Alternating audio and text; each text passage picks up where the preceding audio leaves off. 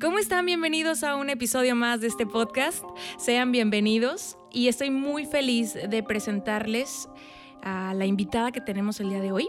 Ella es Adriana García, ella es gestora cultural, ha trabajado en asociaciones civiles, es una gran interesada en causas sociales, pensadora, activista, apasionada por la lectura.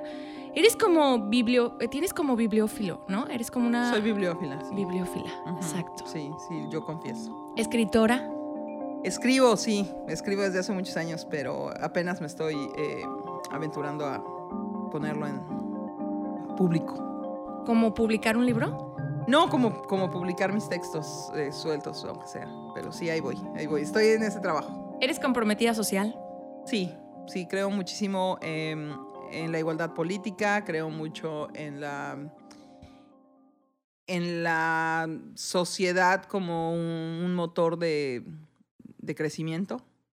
Eh, sí, sí, sí, soy muy comprometida socialmente. Y, y- y creo que eres, tienes un gran sentido de la responsabilidad.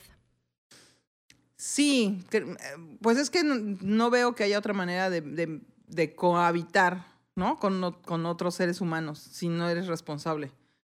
Eh, eventualmente, claro, eventualmente si tú no eres responsable de tu propia vida y de tus propias acciones y de tal, o te vas a extinguir o vas a causar la extinción de otro. Entonces, pues sí, yo trato de ser responsable y soy responsable civil también, o sea, trato de cumplir con mis con mi parte del pacto, lo que decíamos hace un momento, ¿no? Eh, pago mis impuestos. eh, sí, a lo mejor soy muy tonta, pero cumplo con todas esas cosas. Actualmente colaboras con Radio UDG. Eh, actualmente escribo una pequeña colaboración con Radio UDG cada- para cada semana los viernes. ¿Dónde te podemos escuchar?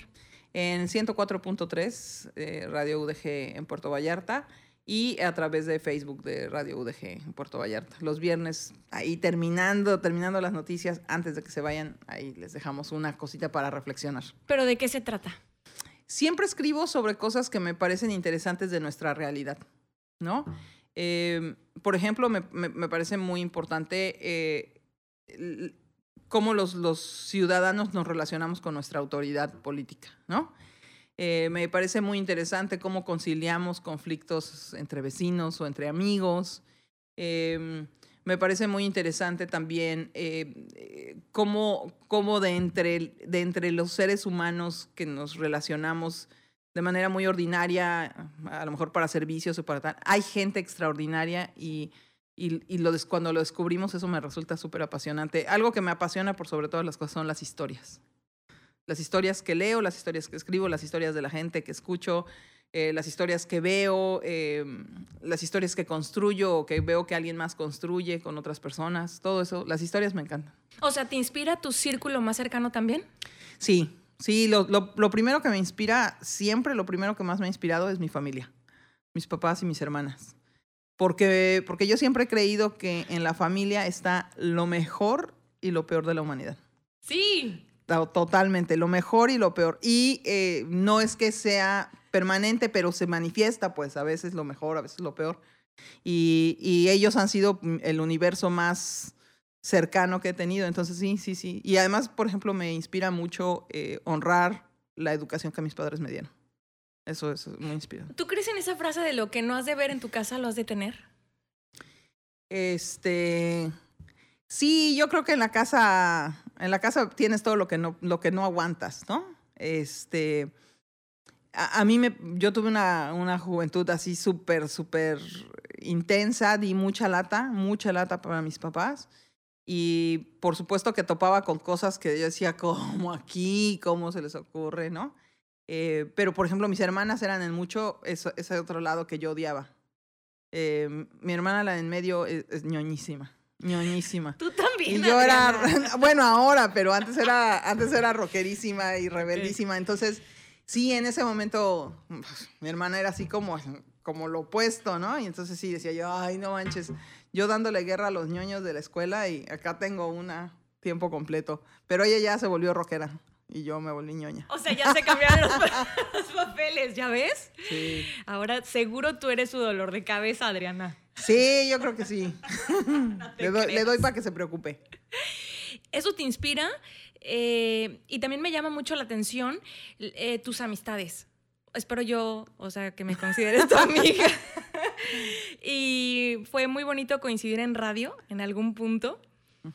Y las charlas que tuvimos también en radio, todo lo que aprendí de ti, cuando desempeñabas un puesto eh, muy importante, o más bien como que hablaban muchísimo de ti en los medios aquí en Puerto Vallarta, porque obviamente estabas en la biblioteca y eso fue como que, y, y eso me acercó a ti, ¿sabes? El hecho de, de conocer un poco más una institución que yo desconocía por completo y como tú con tantos ejemplos me, me llenaste de imágenes mi, mi, cerebro y mi cabeza y también cómo me inspiraste en esas entrevistas a leer.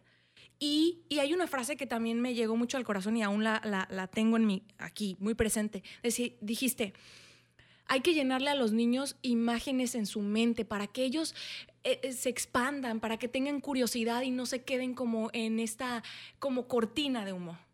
Pues mira, a mí mis amigos no solamente me, me inspiran, a mí mis amigos me encantan. sí. eh, otra vez, te digo, tienen todas las bondades y todas las perversidades del universo, pero sobre todo son historias fascinantes. Eh, eh, a, a, mí me parece que, que, no cabe en mi vida una sola persona a quien yo no admire. Mm. Si, esa, si, si por alguna razón, mmm, no sé, no conecto con, con, tus principios o con... Puedo estar cerca, puedo tratarte, puedes, podemos coincidir en un círculo, pero, pero la amistad, la amistad es esa en la que dices, no manches, le conozco la historia de su vida, la historia de sus relaciones, las historias de su trabajo, sus errores, sus aciertos, y, y, y de todas maneras me cae súper bien y, y, y, lo considero muy generoso, siempre agradezco la generosidad de mis amigos que me dejan entrar a sus vidas. Y siempre lo he dicho, eh, eh, se conocen unos a otros, aunque no se conozcan físicamente, sí. ya todos saben de todos. Exacto. Alguna vez han escuchado hablar de ti o otros, ¿no? Y tú de otras y así. Y fue magnífico el día de tu cumpleaños, cómo pudiste reunir a tantas personalidades tan diferentes uh -huh. y el hecho de compartir conversación que tú también tuviste en la pandemia, nos inspiraste a muchas e hiciste un grupo. Eh, cuéntales un poco de eso. Ah, bueno, pues es que yo estaba un poco hasta el gorro. Eh, a mí me gusta, a mí me gusta conversar. Yo creo en el poder de las palabras eh, como sanación, como inspiración, como trampolín como, eh, como arma también. Y entonces, bueno, yo estaba volviéndome loca con que eh, amo muchísimo a mi esposa, pero nada más éramos las dos hablando ahí en la casa. Y entonces un día hice un llamado a través de Facebook y dije, tal día, tal hora voy a estar en una sala de Zoom. Quien quiera entrar a platicar de lo que quiera, no hay guion, no hay tema, eh, pues nada más dígame yo y con mucho gusto le doy el acceso, ¿no?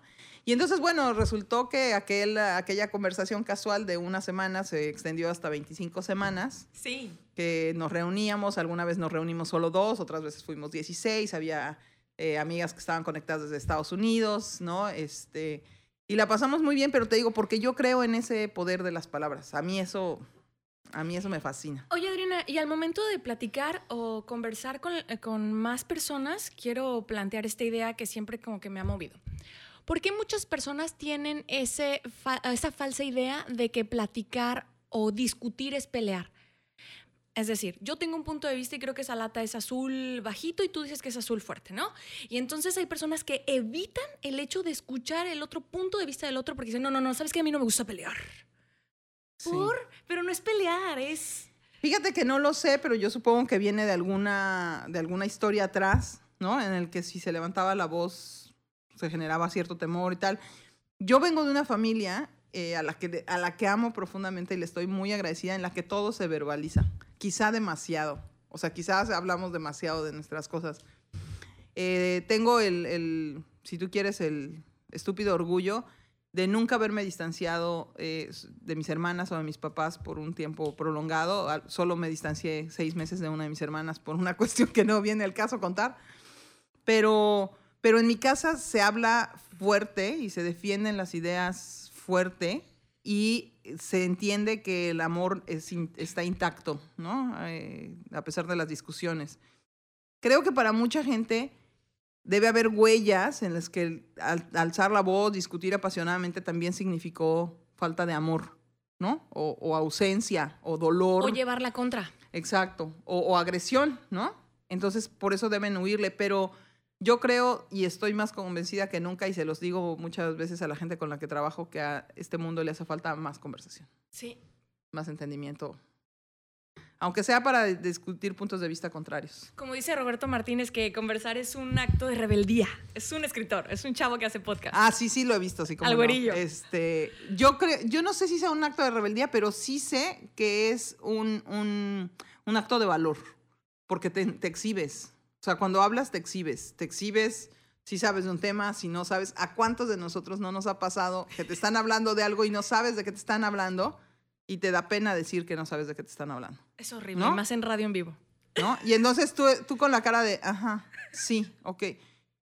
Ahí hay una herida que, ¿no? A lo mejor alguna vez no entendiste y te tocó un zape por no haber entendido, o- ¿no? Y entonces no te atreves a decir, a ver, a ver, repítemelo otra vez porque no lo entendí. O en la escuela, cuando el maestro decía, ¿alguien más una duda? Y bueno, yo decía, yo, eh, específicamente en una materia en la prepa. Y bueno, éramos seis. Decía, bueno, volví a explicar y no le entendía a Adriana. Entonces, en la segunda vez era yo y otra chava. Pero ya la tercera ya no había nadie. Yo ya decía, sí, sí, ya entendí. Claro, Dije, claro. No, no pienso ser la única. Entonces creo que para mucha gente eh, eh, conversar es, es algo a lo que se le tiene miedo.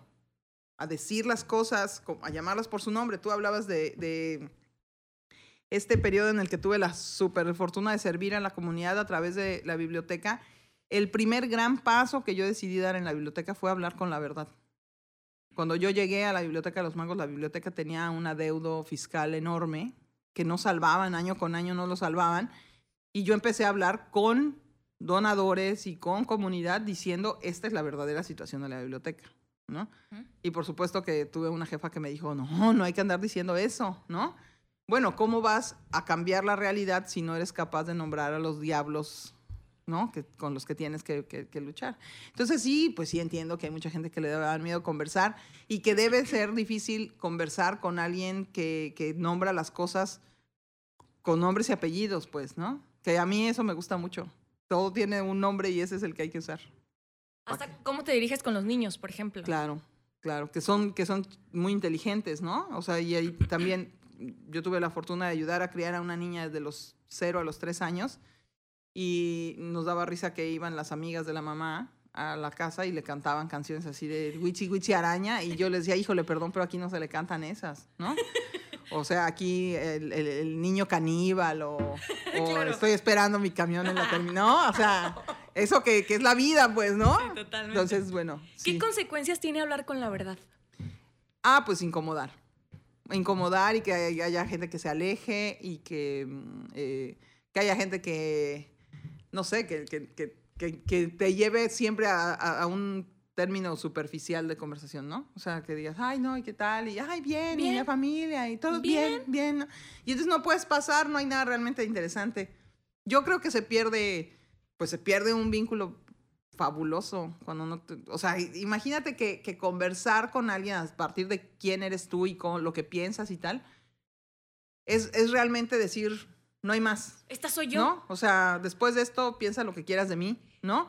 Y hay gente que te va a abrazar y hay gente que va a decir, ay, qué padre, te, te, te admiro, pero no me acerco, ¿no? Pero te quiero seguir teniendo cerca porque, porque me, me nutre tu, tu, tu conversación o lo sea. Entonces yo creo que sí, pues a veces la distancia, a veces que hay gente que no, que no puede y se aleja. ¿no? No, que huyen, exactamente. Sí, claro. Pero por eso también radica ahí el hecho de que tú puedas discernir con quién empatas, como lo dijiste hace un momento, y con quién pues realmente no. Y Claro. por eso hay que hablar para conocer al otro. Y, y- y hablar de las cosas. eh, Estoy en este momento de mi vida eh, acompañando a una, a una persona que conozco de hace algunos años y que está pasando por un momento difícil emocional. Y el otro día me decía ella, eh, es que hay gente que quiere ayudarme, hay gente que puede ayudarme y no quiere. Esa fue la... la- Y yo le dije, no, hay gente que quiere y no puede. Realmente no puede. Y le dije, entre otras cosas, porque eh, eh, esta, esta, esta mujer maravillosa con la que tengo el gusto de estar, a la que tengo el gusto de estar acompañando, ella me, di- me dice, habla mucho de la muerte, Ok. por ejemplo. Entonces yo le dije, hay gente que no puede escuchar esa palabra y que no puede hablar de la muerte del otro. Entonces tú dices, yo hoy amanecí con ganas de, de morirme y he pensado que si hago esto y hago esto, así me voy a morir. ¿No? Hay gente que quiere ayudarte, pero no puede con eso. A mí me dices, yo me quiero morir y ya quiero hacer, y te digo, empieza a resolver. Empieza a resolver en qué vas a dejar tu casa, en dónde están tus papeles. Cierra tus círculos para poderte morir en paz. No te digo, no te mueras. Ay, quédate aquí. Te amamos. ¿Te quieres morir? Haz todo lo que tengas que hacer. Prepárate. Haz todo lo que tengas que hacer para que eso sea un proceso gozoso. La muerte es un tema para muchos muy, muy incómodo, un tabú. Nadie habla de eso. Y yo tuve la fortuna de tener un abuelo que hablaba que antes de morir me enseñó todos sus papeles. De hecho, fuimos a elegir el ataúd. Y Para mí fue como que un estigma que me quitaron y también al mismo tiempo mi papá me abrió una brecha para yo hacer lo mismo en un futuro. Entonces llegamos al lugar y las personas te daban como un catálogo donde podías elegir la herradura o los diseños de tu caja y dije, no mames, Ujú. mames, que esto es real. Entonces mi papá me dijo, elige tú. Y yo, ¿qué? Sí, como que él estaba interesado en otras cosas. Él fue carpintero muchos años. Eligió la madera de cuatro pulgadas. O sea, era un mega- eso era un mega cajón. Órale. Y yo, papá, no manches. Y en ese lugar le dijeron, ¿quiere eh, algo blanco o algo rojo atrás, la telita? No, blanco. ¿La cruz la quiere en las manos o arriba? Yo dije, eso es una preparación para la muerte. Claro. Y para mí fue muy fuerte, Adriana. Mira, yo con esta mujer, una de las cosas que yo le decía es eso. O sea, hay un montón de cosas pendientes que hacer antes de morirse que te van a traer la paz suficiente para decidir si de verdad quieres morirte o quieres vivir. Y si quieres morirte y, y- y estás pensando que vas a atentar contra tu vida, uno puede estar de acuerdo o no, pues que sea algo que puedas hacer en total paz para que funcione y no te quedes frustrada con que no pasó, ¿no? Yo tengo, y se lo compartía a esta, a esta señora el otro día, yo tengo un escrito de cuando yo tendría como 20 años que se llama Tareas para después de morir. Evidentemente yo no tenía absolutamente nada que dejarle a nadie, ¿no? Pero en ese momento sentí que era un momento en el que yo tenía que escribir algo sobre cómo quería que, que pasaran las cosas cuando yo me muriera, con lo que para mí era valioso, ¿no? He actualizado ese texto, pero sé que tengo que actualizarlo. Y lo más importante me parece es que en ese texto decía claramente que yo no quería tener deudas afectivas con nadie. Y entonces he tenido la fortuna desde entonces de poderle decir a la gente que la amo, aquí y ahora, donde estén, ¿no? Y, y bueno, pues hasta ahora ahí la llevo con las, Deudas las- afectivas. Con las deudas afectivas, no las tengo. Siempre, siempre digo, te amo, me gusta, como eres. Este, acabo de mandar unos mensajes justamente, eh, pues a gente que, que, que- que- es valiosa para mí, ¿no? Me consta, cada vez que nos vemos, me escribes para agradecer, Sí. como para concluir esa, esa reunión que Claro. tuvimos en persona. Pues sí, como para decir aquí, eh, esto era lo más, o sea, todo esto tuvo que ver con esta, ¿no? Con este cariño, con esta amistad, con este respeto, con... Y cuando no vas con esa persona o te peleas, no escribes. O si dices, también dices lo que tienes no, que también, también digo lo que tengo que decir. Porque siempre, porque, porque de verdad las palabras son hermosas y entonces siempre hay una manera amable de decir, no estoy de acuerdo, no me gustó, no lo siento, no, eh, no va a pasar, ¿no? Siempre hay una manera. O sea, sí sé que hay cosas que no tienen manera de suavizarse, pero hay otras, yo diría la gran, gran cantidad, que tienen una manera eh, amable de decirse. Pienso que muchos de nosotros, yo en, en muchas ocasiones, me olvido del poder que tienen las palabras. Así es, así es. Ahí, ahí está todo. O sea, es que te, te decía yo hace un momento, estoy leyendo un libro en el que eh, en este momento histórico de mi país, a mí me duele mucho la división que existe, ¿no? No que no haya existido antes, pero me parece que ya cada quien está jalando agua para su molino de una manera que solamente la, eh, la brecha solamente tiende a crecer, ¿no? no me, me angustia no saber cómo la vamos a cerrar. Pero estoy leyendo un libro sobre un, un personaje de la historia del mundo que vivió para conciliar, ¿no? En, el peor, en los peores escenarios posibles, vivió para conciliar y solamente lo hizo con palabras. Cuéntanos, dinos, ¿cuál Bueno, es? estoy leyendo la, la biografía de Mandela, El largo camino a la libertad, que está escrito en dos partes. La primera parte está íntegramente eh, escrita por Mandela, o bueno, con colaboraciones, pero él la escribió. Para la segunda parte hubo, eh, hubo que tener otro autor que la terminara, porque Mandela no la pudo completar.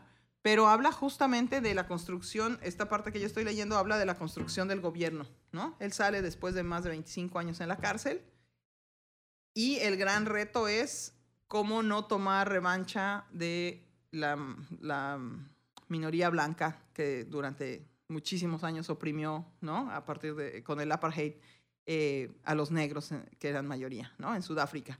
Entonces, todas las tentaciones que hay todo el tiempo de romper, el, de romper la amabilidad y decir, a ver, ustedes nos han oprimido durante tantos años, ahora va la nuestra, ¿no? En el lugar de hacer eso, todo el tiempo construye consensos, todo el tiempo se expresa positivamente de, incluso de las personas que lideraron en los gobiernos blancos.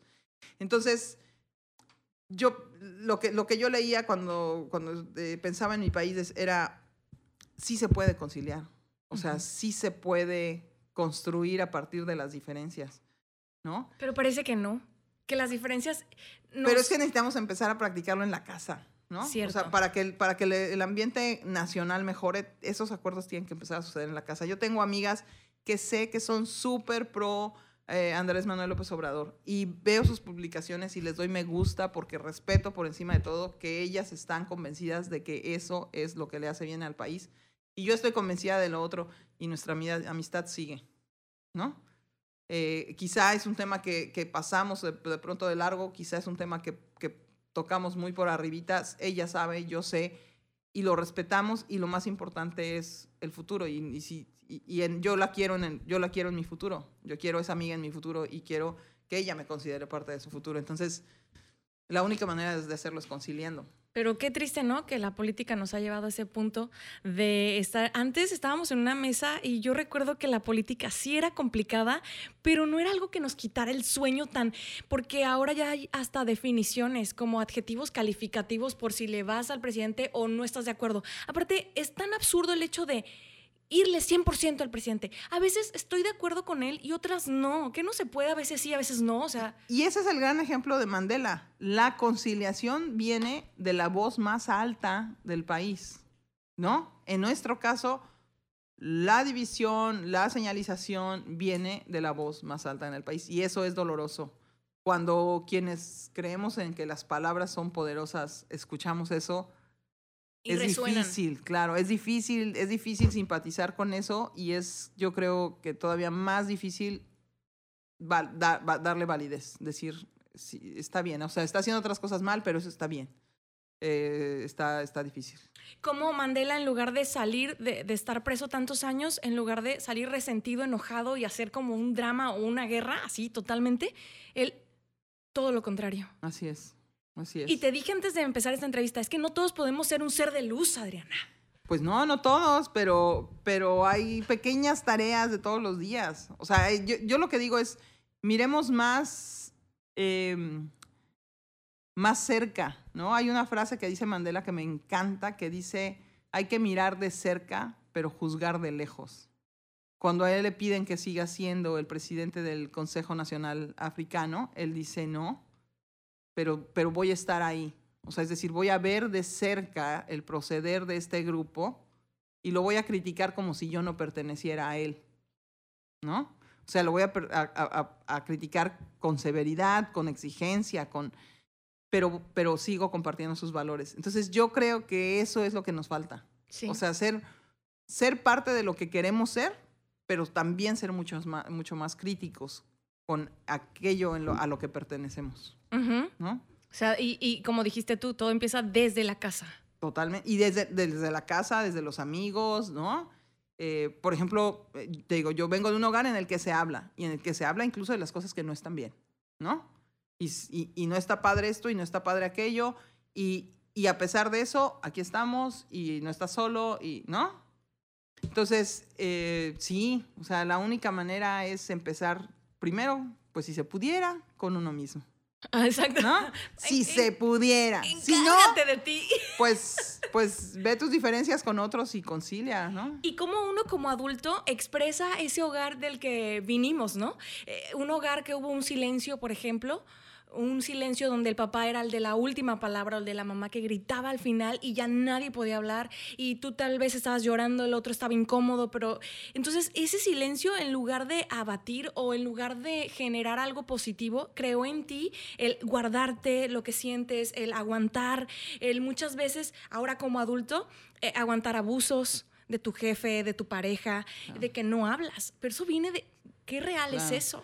A nosotros una de las cosas más eh, eh, complicadas terapéuticamente que nos hacía mi mamá eh, era después de una pelea entre hermanas, somos tres, si había dos implicadas, la tercera tenía que hacerse uf, mutis, pero lo que nos hacía era mirarnos a los ojos, cinco minutos ¿Qué? sin hablar. Y no podíamos desviar la mirada, ¿no? Eh, eh, por supuesto que en ese momento nos parecía un ejercicio soso, eh, impositivo, eh, y abrazabas a la hermana y le decías así, ay, ¿por qué no te mueres? ¿no? Hija? No.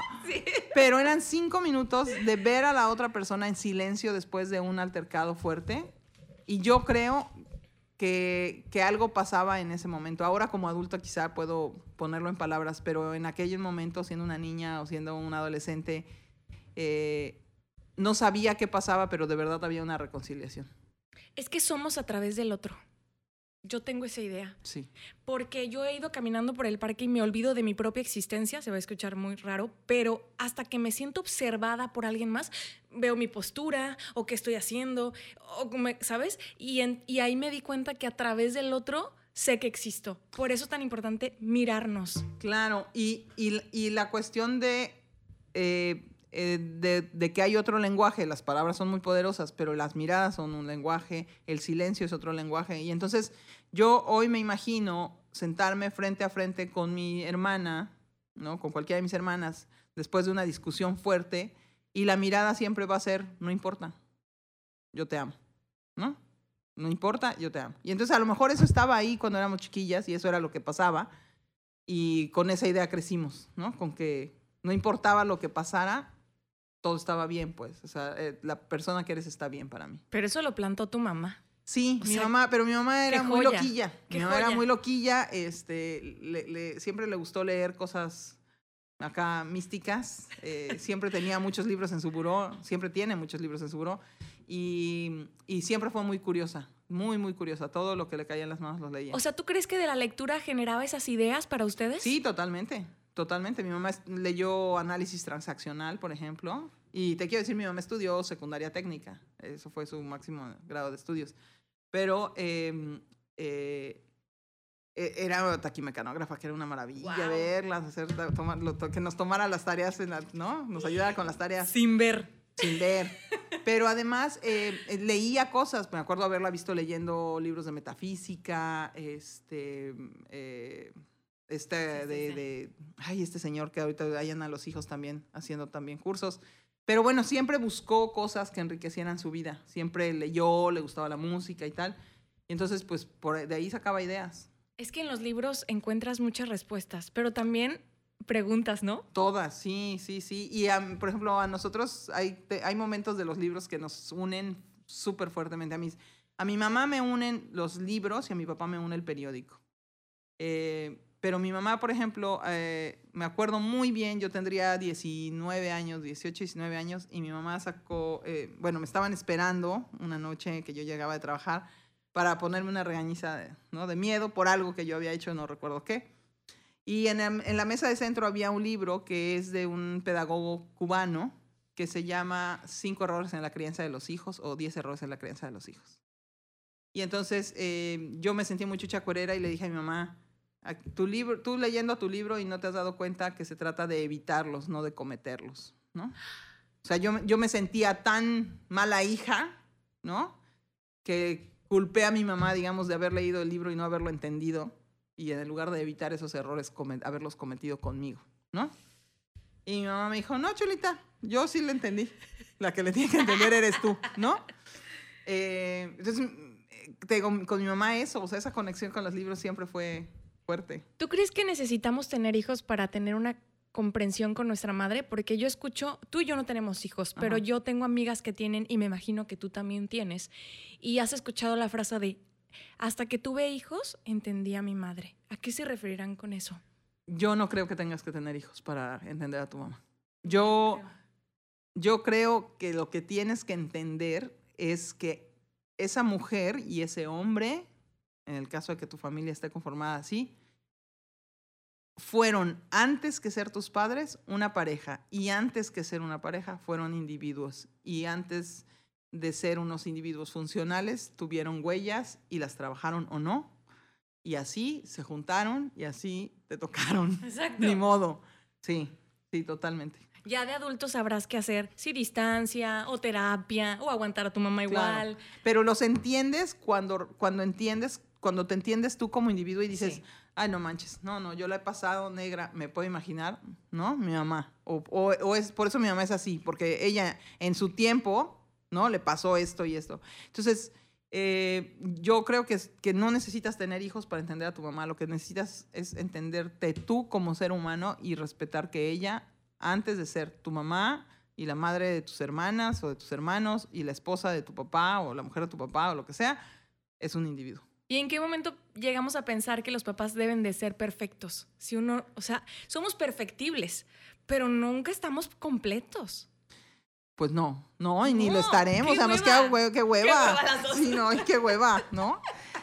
¿En qué momento creemos que los papás tienen que ser perfectos? En el momento en el que se nos hace bolas en el engrudo a nosotros como adultos, ¿no? Eh, yo, he- yo he visto eh, eh, mi propio proceso muy, muchas veces, como te decía, como decía Mandela, ¿no? Viéndolo de cerca, pero juzgándolo de lejos. Y, y yo creo que yo he visto a mis padres humanizarse frente a mis ojos, especialmente a mi papá. Eh, y el amor que le tengo hoy es, creo, mucho más sano, mucho más eh, eh, honesto que el que yo le tenía cuando lo tenía en, un, en, un, en un Pedestal. pedestal, ¿no? Evidentemente eh, en ese momento era lo que yo quería que fuera para mí, pero cuando lo, cuando lo vi hecho hombre, cometer errores, equivocarse una y otra vez, dije, bueno, pero mira, es un súper buen tipo, ha sido un súper buen padre, ¿no? Entonces, ahí, ahí los entiendes y ahí dejas de exigirles que sean perfectos, son como tú, son igual de humanos que tú. Y que muchas veces nos parecemos muchísimo a ellos. Ah, no, nos parece, nos vamos pareciendo, vamos creciendo y nos vamos haciendo más iguales, más iguales a los papás, totalmente. Qué bonito ese reflejo con los padres y también con la pareja. Qué interesante lo que nos espejea. Claro, claro, ¿Tú, totalmente. tú crees que estamos con la pareja que nos cae mejor o que está al, al mismo nivel de, de entendimiento o qué, Adriana? No, yo creo que estamos con la pareja que nos ayuda a crecer. Si no te ayuda a crecer, esa no es la pareja que deberías tener. A ver, si crees, explica. si crees que, lo que los obstáculos que, hay en tu relación son un problema y no una oportunidad, estás, puedes buscar otra pareja de inmediato. Para mí, para mí, eh, la persona con la que tú eliges estar como pareja tiene que ser, ahora sí que como escuchaba el otro día que decía a esta fabulosa comediante Sofía Niño de Rivera, Mm. ¿no? Pel- cásate con alguien que te guste pelearte, ¿no? Que digas, esto lo podría hacer toda mi vida. Está sabroso. ¿no? Esto lo podría hacer toda mi vida. Porque, porque después de la pelea o porque durante la pelea te caen 20 y dices, ay, no manches, no mames, no, no lo había pensado así, ya me ganó, ¿no? Pero se lo agradezco porque puso algo en mí que no me había caído. Entonces, yo creo que, y, y no es fácil, yo tengo d- 12 años, estamos empezando el año 13, mi pareja y yo, y eh, mi esposa y yo, y la verdad es que no, los primeros años no fueron muy fáciles, pero porque yo venía de un modelo de familia que creí que ese era el modelo de familia que había que seguir, ¿no? Y, y entonces, pues yo esperaba yo ser uno de los personajes de la pareja que yo había visto y que ella fuera el otro personaje de la pareja con la que yo crecí. Y no Mm. era así. Ni yo era uno de esos dos personajes, ni ella era, ni conocía la historia. Entonces, eh, no, no, está cañón, está cañón. Nos vamos, nos vamos poniendo iguales y de de lo que se trata es de evolucionar. Para eso está tu pareja. Y te das cuenta que, que con nuestra pareja, él tiene su familia, su historia, sus papás, y cuando nos unimos, ahí son dos ideologías que se están eh, uniendo, o sea, o que se están como mimetizando. Pues son dos, dos mundos opuestos, ¿no? Eh, opuestos, aunque parezca que tenemos la misma historia, ¿eh? Ajá. Para empezar, eh, cada quien creció en una casa diferente y con condiciones diferentes. Pero, por ejemplo, en el caso mío, eh, mi esposa es hija única de una madre soltera, Fuerte. ¿no? De una mujer eh, con un carácter muy fuerte que luchó a cada segundo por asegurar que su hija estuviera lo mejor posible, ¿no? Yo vengo de una familia, de un padre y una madre que llevan cincuenta y tantos años de casados, eh, que, que, que te- tengo hermanas con las que tenía que negociar todo, ¿no? Ella no. Ella no. eh, ten- vengo de una familia en la que se, se habla todo, todo se verbaliza, y eh, mi esposa no. Viene de una familia muy callada. Entonces te puedes imaginar las primeras discusiones, Sí, claro. ¿no? O sea, yo así de, ábrete sésamo, dime algo, peleame, contéstame, ¿no? Y ella no, ella estaba acostumbrada a cerrarse, a retraerse, a ir hacia adentro, a dejar pasar. Entonces, eh, sí, pues no, son, so- se combinan mundos totalmente distintos, aunque, aunque creamos que se parecen. Pero tú has aprendido de ese silencio y ella ha Claro. aprendido de tus palabras. Claro, pero por ejemplo, mi hermana, la más grande, se casó con un hombre que aparentemente tenía una vida parecida. eh, su padre, su madre eh, vi- vivían casi juntos, pero vivían ahí en la misma casa. Eh, él tenía hermanos, ¿no? Y pues iban los dos a la prepa. Como que la vida era más o menos igual. Como la de tu hermana. Ah, ajá, la de, mi, la de mi hermana y su, su novio. Hasta que de pronto ella se entera que el, el papá del novio tiene otra mujer y conviven todas las, las dos familias, ¿no?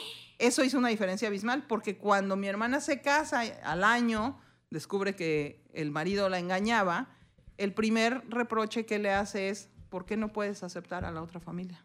Como lo que él estaba viendo con su papá. Así es. No. O sea, porque eh, para él es así como, ¿cuál es el problema? Si es lo que he visto Por- toda la ajá, vida. ¿Por qué no puedes aceptar a mi hijo que tengo con otra mujer? No chingas. Y mi hermana, pues porque en mi casa, una, güey, una como esa. Y Adiós, caminas, claro. ¿no? Aparentemente son mundos semejantes y por eso podemos como sentirnos medianamente atraídos, pero en realidad son, siempre Como van a ser mundos opuestos. Yo sigo creyendo que lo que puede estar pasando ahora es que queremos que el otro nos haga la persona que queremos ser. Mm. Es decir, a ver, a mí me pasa mucho con el tema de el lenguaje inclusivo, ¿no?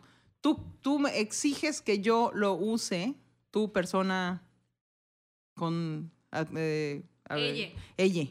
Tú me, tú, me, tú me exiges que yo lo use porque así te sientes tú. ¿Y qué hay de mí? Yo, si voy a transitar hacia ese nuevo lenguaje, necesito ser primero yo. O sea, también exijo, ¿no? Respeto. Ahora, yo no tengo ningún problema con que cada quien pida que se le hable como se le da su gana, adelante, pero que me den chance. Necesito ajustarme, ¿no? Entonces, no es una falta de respeto, no te estoy violentando, no te estoy agrediendo, solo estoy tomando mi tiempo, dame chance. Es como hay unas chavas que hacen podcast y ya dicen bienvenidas, bienvenidos, bienvenides. Y a mí se me olvida, de verdad. Y no es porque yo quiera ser grosera, simplemente, eh, como tú lo dices, espera, déjame tomar tiempo. Pero si tú me pides que yo te hable con eh, eh, ella, lo voy a hacer. O sea, con todo gusto, pero dame tiempo. Claro, ¿no? Algunos somos de lento aprendizaje. Y te digo, al final, siempre son mundos, o sea, siempre, cada individuo es de verdad un mundo que tiene sus necesidades y sus... Entonces, no importa dónde, te hayas, dónde hayas crecido, no importa eh, qué tan expuesto hayas estado eh, emocionalmente a ciertas situaciones o al dolor o a la alegría, ¿no? La cuestión de poderte encontrar con otro es, es un puente que se construye con tiempo, ¿no? Eh, decía eh, eh, este poeta persa, ah, se me va su nombre, ¿no? Que más allá del bien y del mal hay una tierra, ahí te encuentro, ¿no? O sea, a lo mejor para ti está mal lo que yo soy, para mí está mal lo que tú eres, pero hay un, una- un- un- un lugar en, en medio, ahí nos vamos a encontrar, ¿no? Entonces, eh, pues sí, yo sigo creyendo que, Busquemos ese punto. que busquemos un punto intermedio. Siempre hay un punto donde encontrarnos, siempre, siempre, siempre. Qué precioso. Hablabas de escribir. Adriana, sé que has escrito y que siempre has llevado diarios. Sí. ¿Qué- dime los beneficios de tener diarios, dime por qué escribes, para qué escribes y también al inicio dijiste, ya estoy como, eh, quiero publicarlo. Sí, porque me parece una manera muy egoísta que no compartas tus ideas con el mundo, ¿eh? Eh, A ver, ¿por qué, ¿por qué escribo? Eh, empecé escribiendo porque me regalaron un diario. Esa es la verdad. ¿A qué edad? Eh, a los 15 años.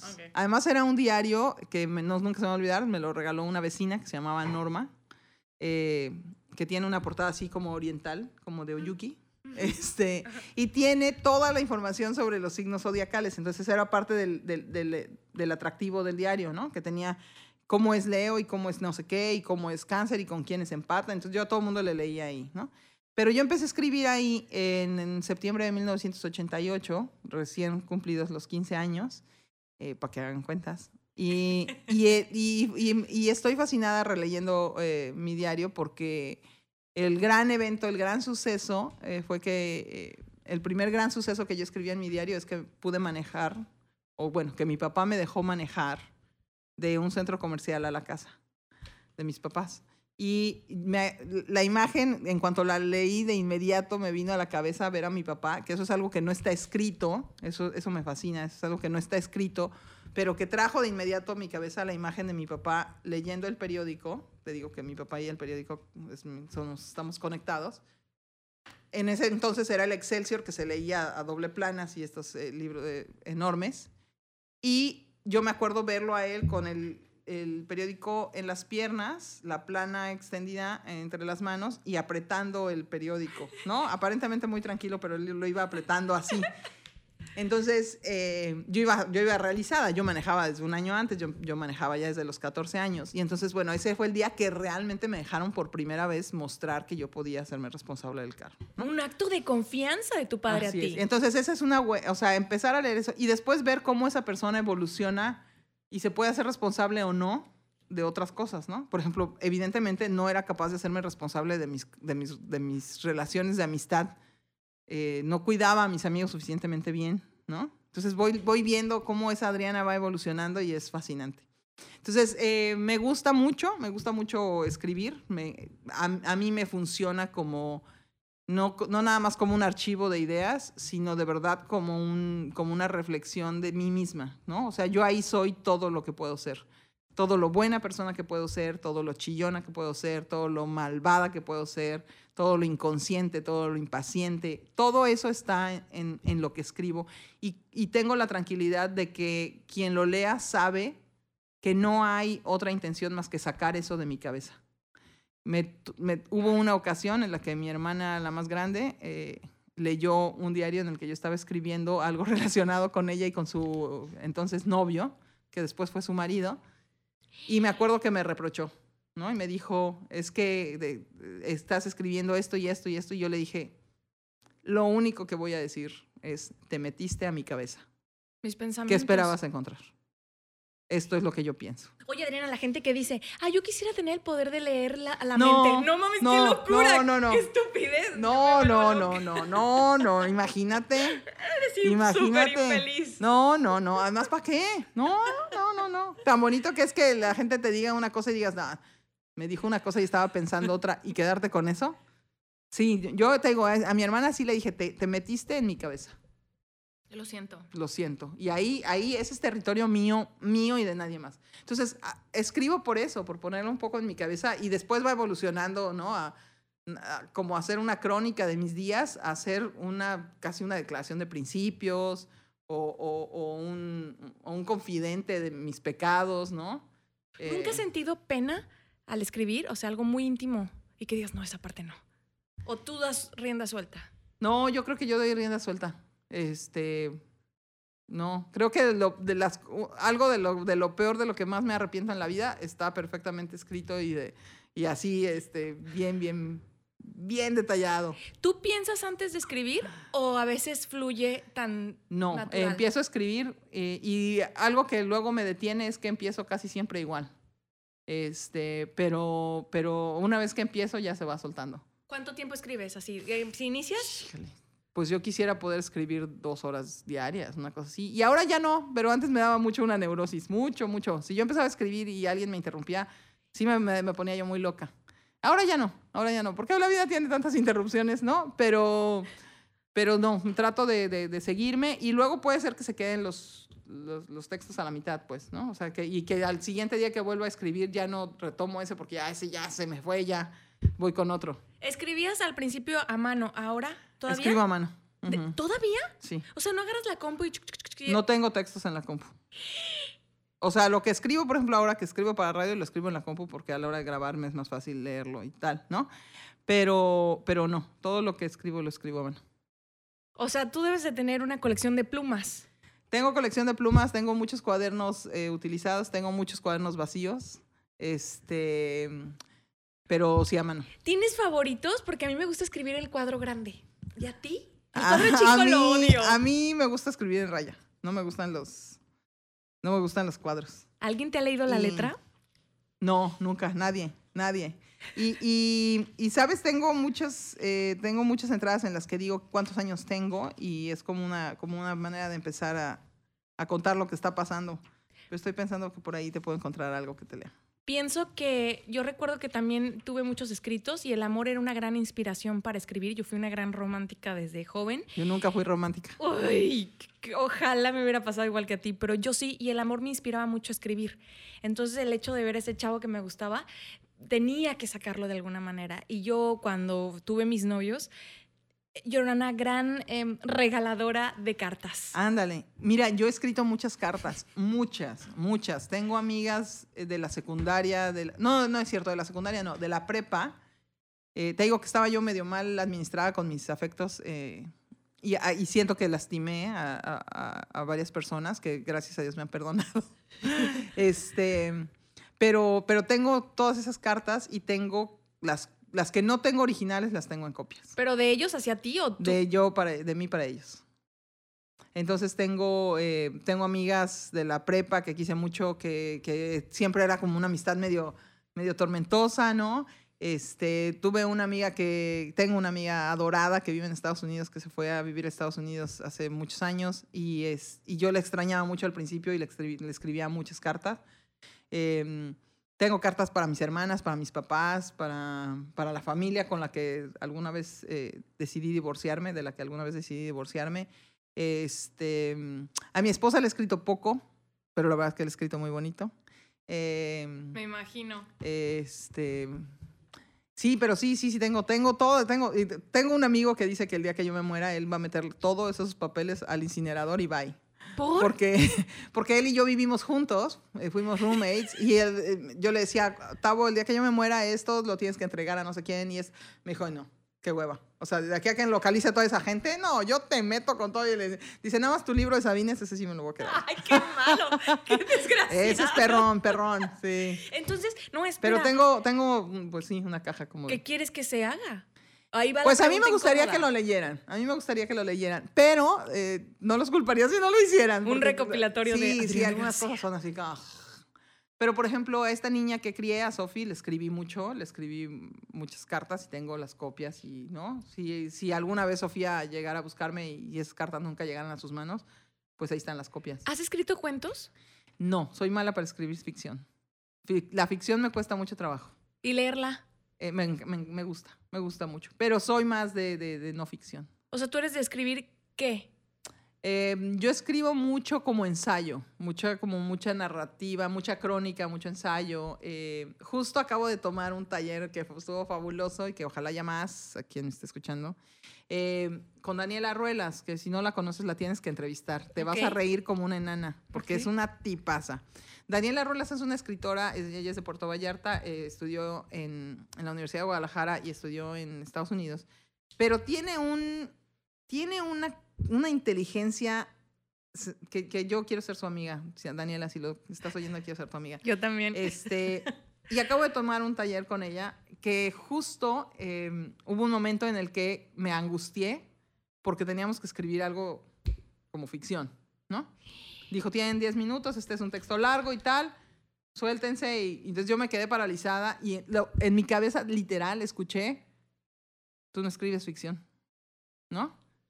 Y yo creo que, que toda mi cara se lo ha de haber dicho, y te digo, Daniela es muy inteligente, entonces toda mi cara se lo ha de haber dicho y dijo, si les cuesta trabajo, partan de un evento o de una cosa, o de una idea que hayan traído esta semana, que les ha dado vueltas, ¿no?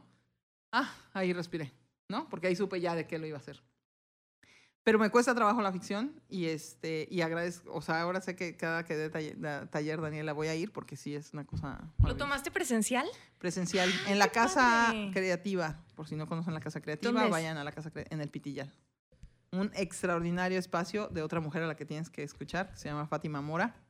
Este, que admiro muchísimo y que tiene un espacio abierto para, para experiencias maravillosas como Ay, esta. ¿Tú crees que yo pueda visitar ese espacio y me, me deje entrevistarla y que me Ay, platique claro, todo lo que uh, hace claro, ahí? Claro, sí, sí, sí, ¿no? y además Mora. es importante que sepan de ese espacio porque está en el Pitillal, en el mero corazón del Pitillal. ¿Crees que en Puerto Vallarta le faltan esos lugares donde se pueda expresar el arte? Sí, a, a Puerto Vallarta le faltan espacios de comunidad. Ujú. Mucho espacio. de comunidad. Sí. Estamos todos muy ocupados trabajando y, y ganando la, la plata para vivir todos los días, pero hacen falta espacios. Y lo que hace Fátima es absolutamente extraordinario. Entonces, este, sí, ahí fui a tomar el taller y me divertí mucho, pero también dije, ay, necesito más.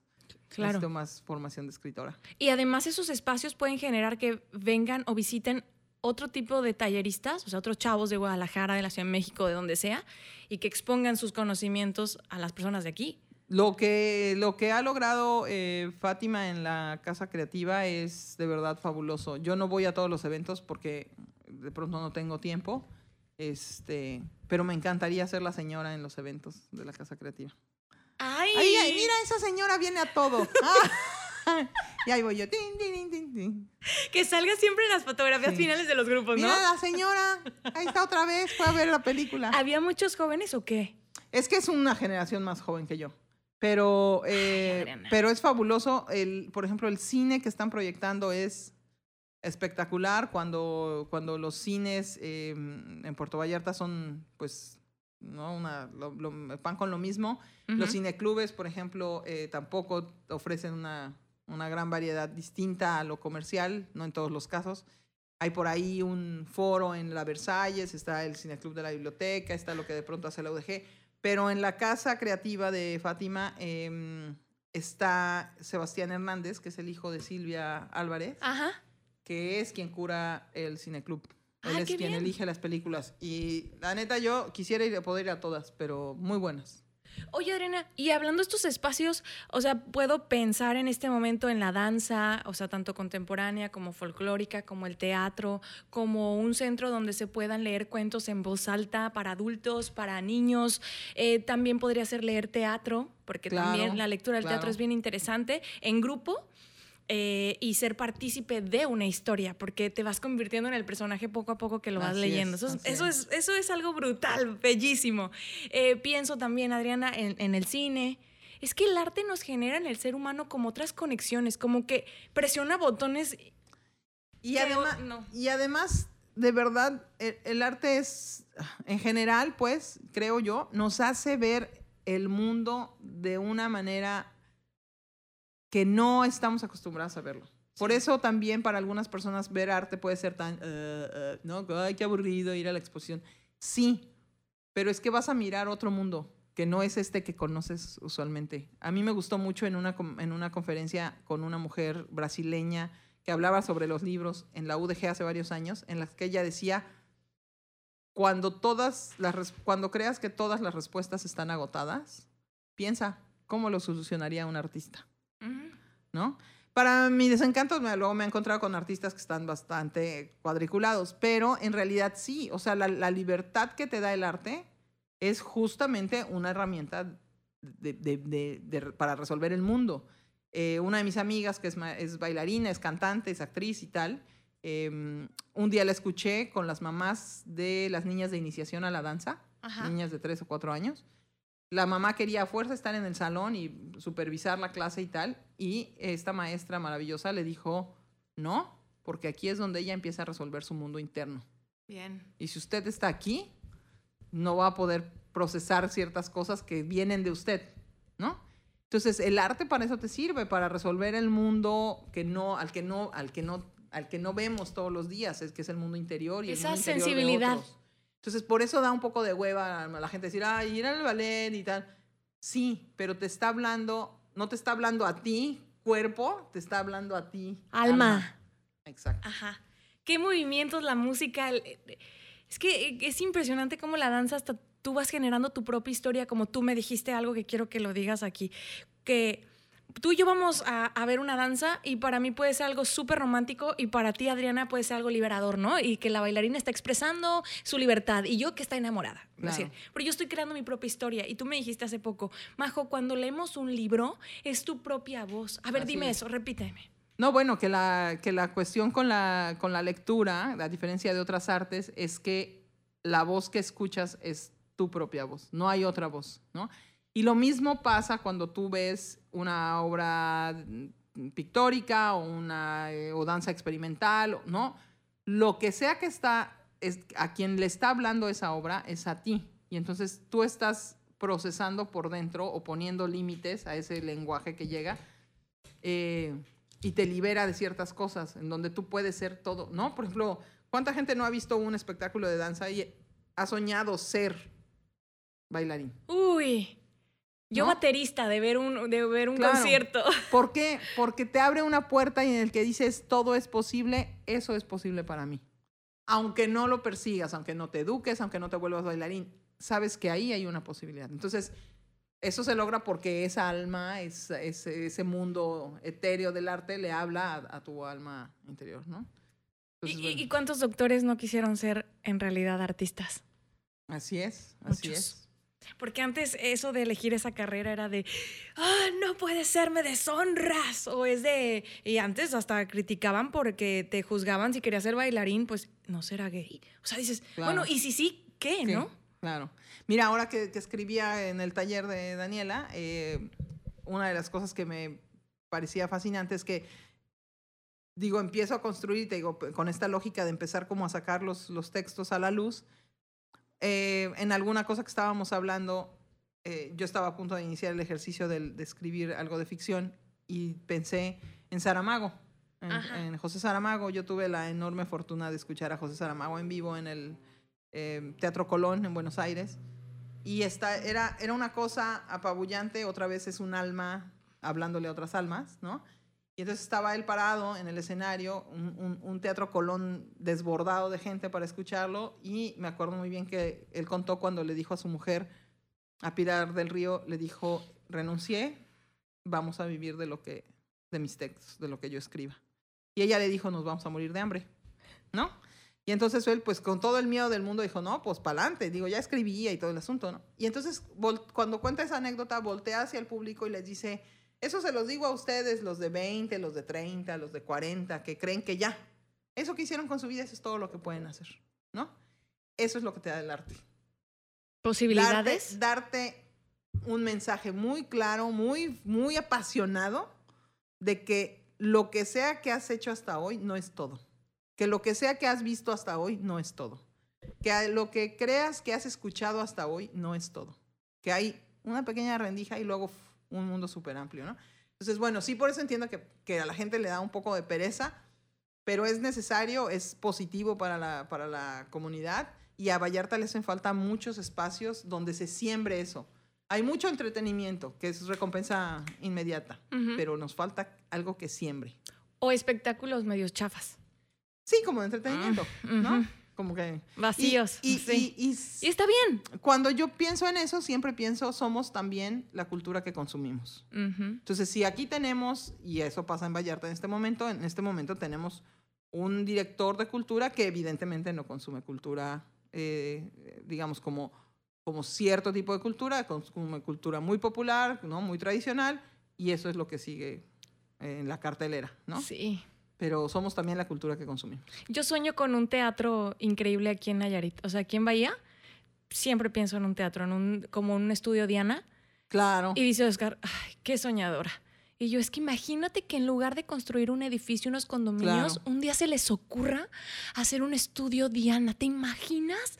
¿Te imaginas todos los artistas que podrían venir en una estructura, pero bien ecualizada, digna, con asientos que te den acorde, con la, ilumina- con la iluminación perfecta del escenario? No mames. Y yo te diría, qué padre la cantidad de gente que podría venir, pero imagínate además la cantidad de gente que podría soñar Estar ahí. con presentarse ahí. Claro. Eso es lo, esa es la, la- la función importante de, las, de, de los espacios eh, culturales. ¿Cuánta gente soñó presentarse ahí? Y empiezan entonces a tomar una clase, a tomar otra, a hacer su tallercito, ¿no? Y un día, a lo mejor uno de todos esos, un día se va a presentar. Es que generas inspiración al tener esa estructura ahí. Claro. De te estoy esperando. claro. O sea, aquí estoy, ¿no? Y, alguien que sueñe verse en el, en el escenario, esa persona ya cambió su manera de entender el mundo. Y eso es, eso pasa con los libros, con la pintura, con la música, con la escultura, con, con todas las artes. Pero algo digno. Ay, qué soñadora soy. Sí. Y no, no. ¿Y sabes qué también sueño? Un parque. Claro. imagínense un parque que esta área sea destinada para plantar y que nos cobren algo simbólico, que podamos, que haya un, ya sabes cómo se llama este, como un circuito, para caminar, que haya reglas, obviamente, porque las reglas yo creo que nos llevan a un lugar mejor. Em, y yo nunca dejo de soñar, pero espero algún día un empresario, alguien con mucha lana o algún funcionario público, algo alguien haga eso. O sea, de verdad es mi sueño desde que llegué a Vallarta. Yo, yo creo que eventualmente va a pasar porque, porque no, una situación sin algo así no aguanta más. O sea, puede de verdad como deteriorarse mucho más rápido que teniendo un espacio así. Y la otra es, eh, pues que ojalá que entre todas las voces de gente que quiere un, un espacio así, lográramos que alguien mirara para acá, ¿no? Em, ojalá, Que se Pero es súper necesario, súper necesario. Porque al ver los condominios te das cuenta que sí hay dinero. Sí, mucho dinero. Mucho dinero. Y que también pueden hacer más allá de lo esperado o de lo que se debe hacer. Hablo del reglamento, ¿no? Aquí, por ejemplo, piensa en, en deportes que en México no son populares. Por ejemplo... Patinaje en hielo. El patinaje en hielo. No hay una pista de hielo gratuita para la gente, ¿no? Piensa en el tenis. No hay tenistas de, de, de, de, alta competencia porque no hay canchas públicas donde los niños puedan soñar jugar una vez. Ah, yo quiero jugar a pasar la pelota y luego, ah, me gustó, y, ¿no? Y luego ya me clavo, y me vuelvo profesional. En Entonces, en mucho tiene que existir el espacio para que después exista la inspiración. O sea, para generar. Claro. Sí, para soñar, para soñar verte ahí. Lo que no, lo que no se ve no existe. Entonces, pues no existe un deporte en México que se llame tenis, porque pues las canchas solamente están los que tienen acceso a pagar los clubes donde ahí adentro hay una cancha. O el golf, ¿no? así todo, así súper. Dicen que entre más pequeña la pelota, más elitista, más, de ricos. Así es, así es. más de ricos. Es que qué fuerte. Y eso que dijiste de generar imágenes, voy a retomarlo de la lectura. ¿Qué le, ¿Qué le generas a tus hijos con tus palabras? ¿Qué les dices? A través de cuentos. Si no eres muy creativa, me imagino que pudieras encontrar algo en internet o comprar un libro y, leerle a tus hijos. Y yo creo que puedes soñar a través también con tus hijos, ¿verdad? Y, puedes además, es que el primer recurso es la, familia. O sea, una de las cosas que hemos perdido notablemente es la tradición oral y el, y el, y el, el origen del que venimos a través de la tradición oral. Es decir, hemos dejado de contarnos quiénes éramos, quiénes eran los abuelos, dónde vivían, cómo llegaron aquí, ¿no? Em, por ejemplo, yo tengo la fortuna de haber vivido muchos años con nuestra abuela materna eh, y era una mujer que le gustaba contar historias. Entonces nos contó muchas, entre ellas quién era nuestro abuelo, nunca nos dijo la verdad, nos contó puras historias. Pero, pero era muy interesante escucharla hablar. Te contaba del pueblo, de cómo era el pueblo, de cuando ella se vino a vivir a México, a la Ciudad de México, de cómo eran las casas donde trabajaba, ¿no? Ella era sirvienta y entonces tenía, la, pues no sé cómo habrá enterado a trabajar con alguien que después la recomendó con otra persona y con otra. Y, y por ejemplo, mi abuela fue sirvienta de Octavio Paz y Elena Garro cuando vivían juntos y entonces me decía, y al señor se le pasaban los taxis, ¿no? Entonces yo tenía que bajar, atravesar la avenida de los insurgentes y, y, y, parar el taxi porque él estaba leyendo en la parada del camión, ¿no? Él no, no, no estaba pendiente. De... Entonces, todas esas historias que te, que te cuentan los abuelos o que te contaban los abuelos y que te pudieran seguir contando los papás, las hemos sacrificado por, por, por la pantalla y pueden ser de verdad fascinantes. Es que hay mucho desinterés. Claro, Que el abuelo empieza a hablar y, ay, este roco, que, se cae. Y es de, no, escúchalo. O sea, mis abuelos me contaron tantas y tantas historias que te juro que si llego a tener, a mi hermana se las cuento, pero si llego a tener un hijo, se las voy a contar y les voy a decir quién fueron mis abuelos. Nada más esta fascinación, por ejemplo, que existe en Estados Unidos acerca de los exámenes de, de ADN, ¿no? ¿De dónde es tu origen? Bueno, ¿qué te dice un papel que te dice tú tienes sangre irlandesa, sangre negra, sangre israelí? ¿No? te habla de un movimiento de gente, de una... cómo llegaron, qué hicieron, dónde vivían. La historia de la humanidad es eso, son migraciones, son movimientos, son relaciones. Son ¿no? encuentros. Claro, si nos enseñaran a leer la historia con más pasión, pues a lo mejor, no- Seríamos más educados con la historia de nuestro país, pero también con la historia de nuestras familias, ¿no? ¿Quién llegó y cómo se la robó la abuela y por qué se la robó? Pues porque no se podía casar y por qué no se podía casar, porque el tío, porque... Yo tengo la, la fabulosa fortuna de haber podido leer un libro que me prestó eh, Marta Dow, que se llama La mujer que vino del Líbano. Marta es segunda generación México-libanés. Y cuando terminé el libro y se lo entregué, le dije, ahora te conozco mejor. La historia absolutamente tiene nada que ver con ella, ¿no? Es decir, no habla de su familia, no habla de su abuelo, no habla de su- pero habla de la cultura libanesa en México. Cómo llegaron, cómo se apoyaron. Ahí, ahí te das cuenta por qué Ella ella, es es, como es, ¿no? Porque dónde está su, su, su, su, corazón solidario, su... Ella me Pues regaló está. uno que su abuelo escribió. Mm, Ay, lo amo. Lo tengo así súper a la mano porque de verdad en, en la página que lo abra es algo maravilloso. O sea, me encuentro algo chido sí. y me encanta. Sí. Entonces te digo, las historias, de- la- la- el tema de la lectura está ligado a las historias y las historias están ligado al- a, nuestro origen. Entonces, ¿dónde podemos encon- encontrar las mejores historias en nuestra familia? Oye, Adriana, ¿podemos no concluir un libro? Ahorita Sí, se me a la supuesto. mente. Por supuesto, puedes no solamente no concluirlo, puedes empezarlo a leer donde tú quieras. Es, es como, yo siempre digo que los, que los libros son como las personas. Hay personas que conoces y que en ese momento dices, no manches, quiero saber todo de ella, dónde nació, cómo fue su familia, bla, bla, bla", ¿no? Y quieres seguir estando en contacto, quieres seguir escuchando a esa persona. Hay personas que de momento te parecen muy interesantes y luego dices, híjole, pero ya salió aquí la puerca que tuerce el rabo, qué hueva, gracias, bye, ¿cómo me salgo de aquí? ¿No? Puede haber personas a las que tú conozcas en medio de una conversación con otra persona y que digas, órale, qué buen dato, ¿no? Pero nada más. Y puede haber, o creo yo que la mayoría de las, de las relaciones tienen un principio y un fin como lo tienen los libros. Y eso también es una parte de lo que te enseñan los libros. Son maravillosos porque se acaban. La vida también es maravillosa porque se acaba. Claro. ¿no? Entonces, este, yo creo que los libros como las personas. ¿Alguien no te cayó bien o antes la amabas, pero luego ya no te cayó bien? ¿Quieres dejarlo porque es mejor para tu salud mental? Déjalo. Déjalo, no pasa nada. ¿Tú has leído muchas veces un, un libro, Adriana, o no? Sí, hay libros que he leído varias veces. Eh, también tengo libros que tengo pendientes que tengo cargando 20 años. No es cierto. Tengo cargando 20 años, por ejemplo, el Ulises de Joyce, que además eh, es un libro complicado eh, siempre, pero además depende con quién le- a quién le digas que lo quieres leer, te pueden decir 20 cosas.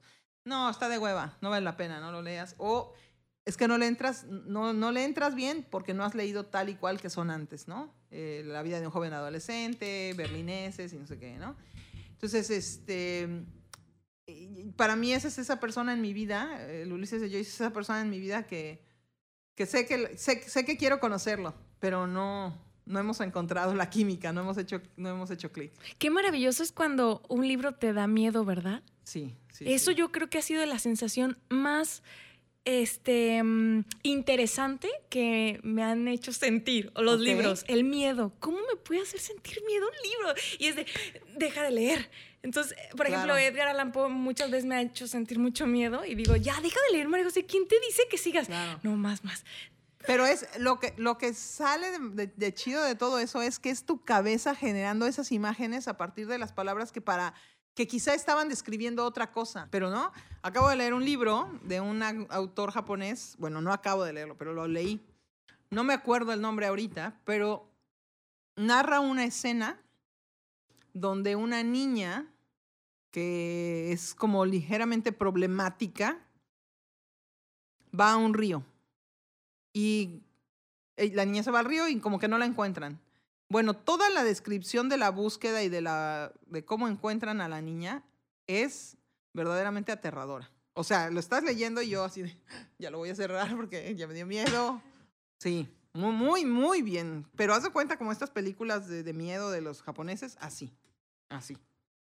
Es impresionante como un libro. ¿Y llorar? ¿Qué tal? Ah, no, lloras bueno, yo llorar, sí, sí, yo lloro, yo lloro a cada rato. A mí, a mí hay algo con las historias de los papás con las hijas, padres, padres, hombres e hijas, que me puede mucho. Entonces, cuando yo leí todos los nombres de Saramago, que es una historia de una hija y su papá, eh, o sea, todo el libro lloré, todo el libro lloré. Pero sí, sí, sí, lloro y sí, me río muchísimo. eh, te digo, ahora con esto de Daniela Ruelas, escribe un libro fuertísimo que se llama Los Anillos. ¿Ella? Ajá, pero tiene un gran humor, tiene un gran sentido del humor. Eh, libros que, que me acuerdo mucho que me han hecho reír. eh, Diablo Guardián, por ejemplo, es un libro que es difícil de soltar y que te divierte muchísimo. Y mm, eh, luego me tocó leer eh, Noche, eh, Luna llena en las rocas, también de Javier Velasco. Y qué curioso, porque ese libro se lo regalé a mi mejor amiga, porque, porque lo fui escribiendo, conforme iba leyendo el libro, iba marcando los lugares donde nosotras habíamos ido juntas Ok. y los desmadres que habíamos hecho. ¿Tú crees, Adriana, que los libros, todos los libros nos dejen alguna enseñanza o hay libros que, no? Todos, ¿Así el más chafa? El que Todos. digas, ay, ¿qué, qué es esto? todos. Yo, yo leí el libro vaquero alguna vez, un ejemplar del libro vaquero. Y la mejor enseñanza que me dejó es, el libro vaquero no tiene faltas de ortografía. O sea... ha- ¿Ah, te ha pasado que enseñado- ves? Ha enseñado, claro, ha enseñado a, a leer a mucha gente y, no, y además les enseña a leer correctamente porque no tiene faltas de ortografía. Entonces todos los libros tienen una enseñanza, así el más básico que tú pienses. Todos. Alguien que nos escuche y te quiere preguntar, tal vez, la- o que piense, la neta yo no leo, no me gusta y no sé cuál sería mi inspiración para leer, ¿qué le recomendarías? Que empiece por leer eh, noticias o que empiece por leer eh, algo que de un tema que le interese, una columna, un articulito, un, ¿no? Les voy a poner una, un ejemplo eh, que es maravilloso. Eh, cuando yo, em- cuando yo de- decididamente, digamos, me convertí en una lectora con intención, eh, leía cosas que me interesaban y las leía en revistas.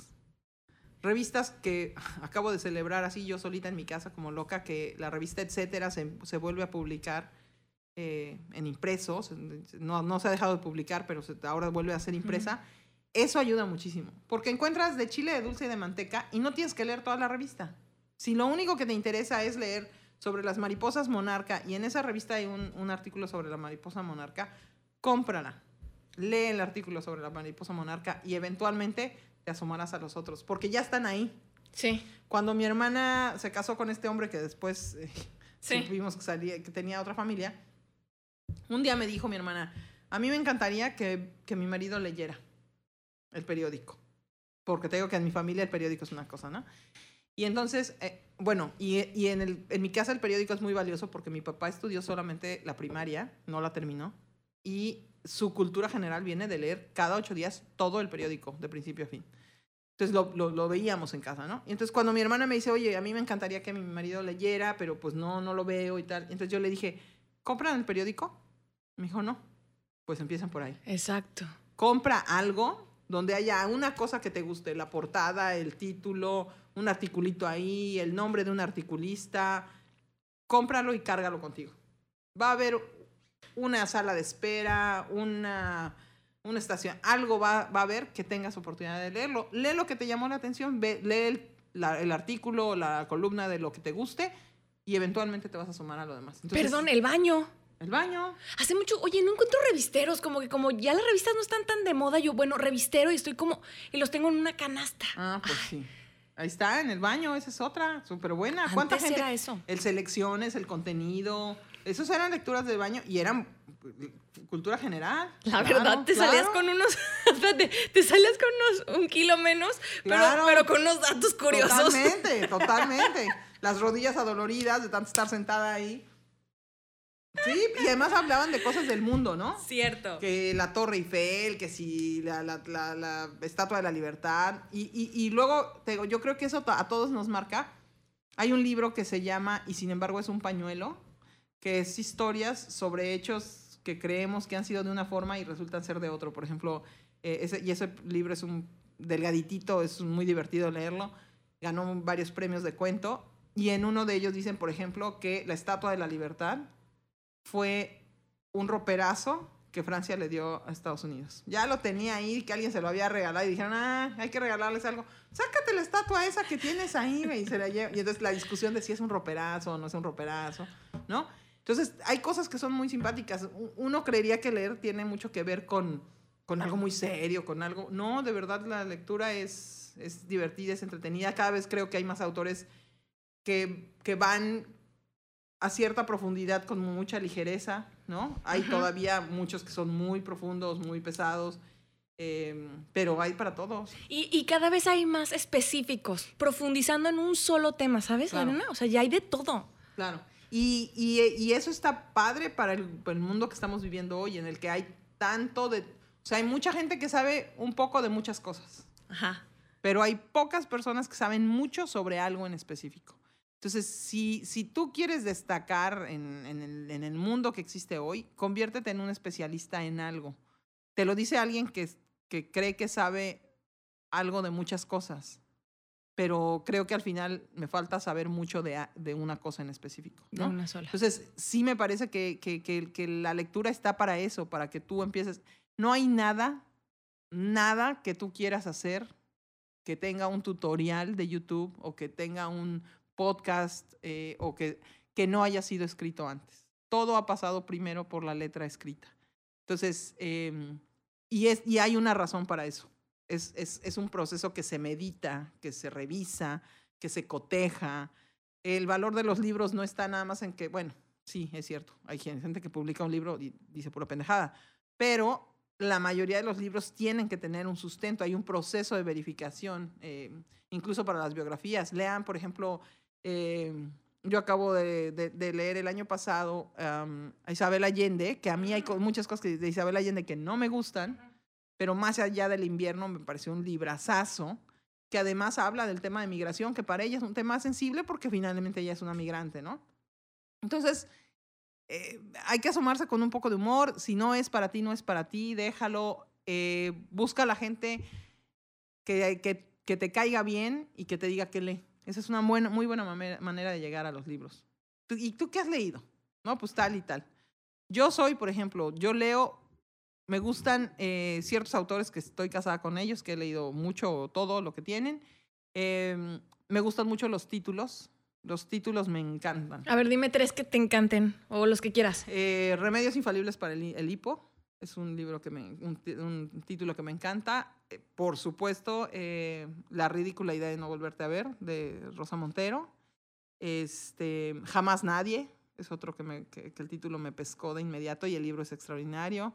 Em, eh, en temas muy sociales, por ejemplo, Basta de Historias, Cuentos Chinos, que son libros que, que, que son frases que ya, o sea, ya bájale, ¿no? Eh, esto es lo que hay que hacer. Son, son como libros que están muy bien orientados a, enseñarte algo que era y ya no es, ¿no? Entonces, este, muchos, muchos, eh, muchos personajes, muchos libros que me encantan. Acá descubrí a autores gracias a sus, a sus títulos, por ejemplo, les descubrí a Patricio Pron con un libro que se llama No derrames una sola lágrima por alguien que viva en esta calle. Ese es el título del libro, ¿no? Y entonces, pues, de inmediato quise saber qué había pasado en esa calle, ¿no? Y por qué no se vale llorar por la gente que vive ahí. Entonces, sí, acérquense a quien, a quien les caiga bien, a quien admiren y pregúntenle qué ha leído y lean algo. Y si no es para ustedes ese libro que empiezan, eh, busquen otro. ¿Cuál es la recompensa de leer?